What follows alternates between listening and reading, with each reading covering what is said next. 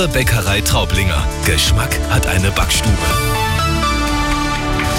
Es ist 14 Uhr. Ich bin Gregor Jussé Moser.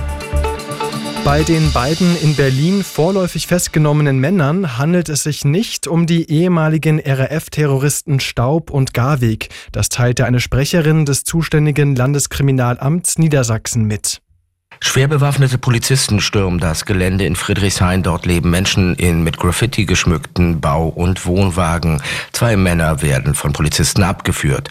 Das LKA Niedersachsen bestätigte kurz darauf zwei Festnahmen. Die Vermutung geht um, dass nach Daniela Klette nun auch die beiden Ex-Terroristen Staub und Garweg gefasst wurden. Doch das entpuppt sich als Irrtum. Inwiefern die vorläufig festgenommenen Personen in Zusammenhang mit der RAF-Verhandlung stehen, sei Gegenstand der Ermittlungen, so das LKA Niedersachsen. Aus Berlin Dirk Zeitler.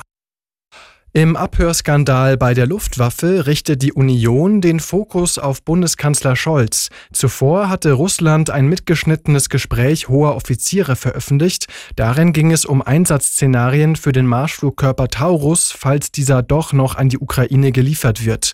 Die Union ließ dort heraus, dass bei einer Lieferung eine Beteiligung deutscher Soldaten technisch nicht zwingend erforderlich ist. CSU-Landesgruppenchef Dobrindt forderte im Spiegel von Scholz eine Erklärung dazu im Bundestag.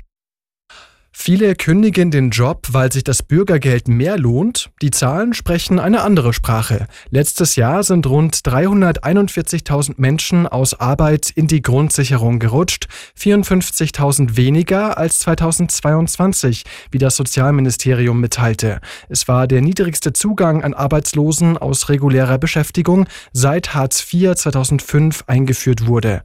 Belege, dass es seit der Einführung des Bürgergelds zu einer Welle massenhafter Kündigungen Kündigungen gekommen sei, gebe es nicht. Fußball-Bundesliga-Spitzenreiter Leverkusen kann den Vorsprung auf den FC Bayern mit einem Sieg heute auf 10 Punkte ausbauen. Die Werkself ist zu Gast in Köln. Anstoß ist um 15.30 Uhr. Zwei Stunden später empfängt Hoffenheim zum Spieltagsabschluss noch Bremen. Der zuverlässige Verkehrs